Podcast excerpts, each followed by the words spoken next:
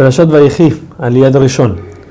Esta Perashat dice Rashi a cambio de todas las otras que empiezan con una separación entre la anterior y, la siguiente, esta empieza pegada a la anterior. ¿Por qué? Porque una vez que Jacob fallece, se le cierran, por decir así, los ojos del pueblo de Israel por el sufrimiento de la esclavitud. Porque en ese momento es que empieza, empiezan los egipcios a esclavizarlos poco a poco.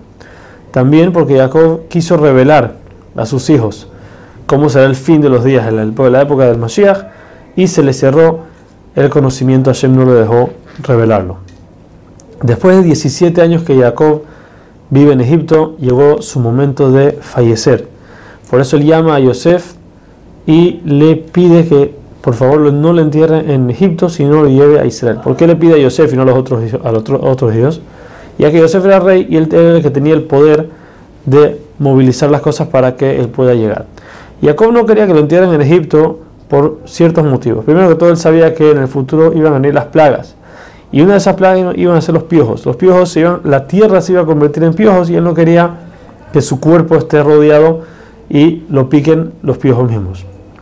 Otra razón es porque se sabe que todo el que muere fuera de Israel es enterrado ahí, cuando llegue la redención y la gente, los muertos revivan, él va a tener que rodar, por decirlo así, en unos túneles que, van a, aparecer en debajo de la tierra. Y ese es un sufrimiento que tiene que sufrir y él no lo quiere sufrir tampoco. Por último, él tenía miedo de que los egipcios luego vuelvan una idolatría, ya que cuando llegó Jacob hubo mucha abundancia en la tierra, entonces por ende no quiso quedarse en Egipto.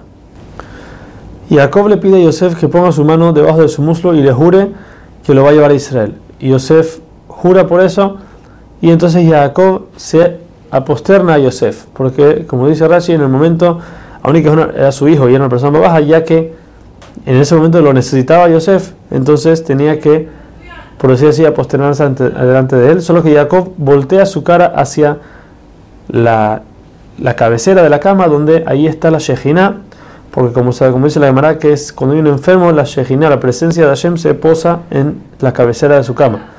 Y aún que Jacob todavía no estaba enfermo, como vamos a ver más adelante que ahí fue que enfermó, pero ya, ya empezó a sentir debilidad y ya en ese momento la presencia de Hashem está encima de él.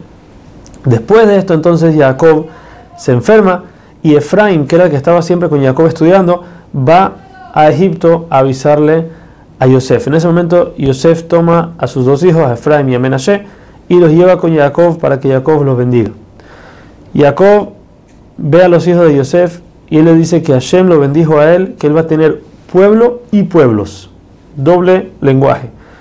Ahora, en ese momento que Hashem le promete esa cosa, entonces Jacob solamente le faltaba tener a Binyamin, que era el pueblo que se refería a Hashem. Ahora, ¿qué se refería con pueblos después? Dice Jacob le entendió que uno de sus hijos era merecedor de ser dos tribus. Por eso Jacob le quiere a Yosef eso como regalo que Menashe y Efraim, en vez de ser sus nietos, van a ser considerados como Reuben y Shimón, como si fuera parte de las tribus. A cualquier hijo que tenga Yosef después de esto, entonces entraría en las familias de Menashe o de Efraim. Después de esto, Jacob le dice a Yosef que él sabe que aún y que lo está molestando mucho para que lo lleve a Israel a ser enterrado, Jacob no hizo lo mismo con su madre, con Rachel, aún y que faltaba poquito para llegar a Eretz Israel. Y tampoco no, era, no es que era invierno, que era difícil, sino era, era verano, era fácil llegar. Todo eso Jacob la enterró afuera de Israel. Pero le dice Jacob, no te preocupes, eso no lo hice yo, sino Hashem me dijo que lo hiciera, porque llegará un momento en que los hijos de Israel van a salir al exilio, van a pasar por la tumba de Rachel, le van a rezar, y entonces Rachel va a salir y va a rezar, a pedir por sus, por sus hijos para que regresen del exilio. Cuando Jacob quiso bendecir a los hijos de Yosef, de repente la presencia de Hashem se separó de él. Y esto fue porque de Efraim iban a salir Yerobam y Ahab, y de Menashe iban a salir Yehú y su familia, que eran todos reyes de la dinastía de Israel, reyes malvados. Pero Yosef le mostró a Jacob su ketubá, cómo él se casó como la ley, cómo él hizo todo lo que tenía que hacer, hizo, pidió a Hashem que, la que su presencia regrese a Jacob, y así fue como regresó, y Jacob pudo entonces bendecir a sus nietos.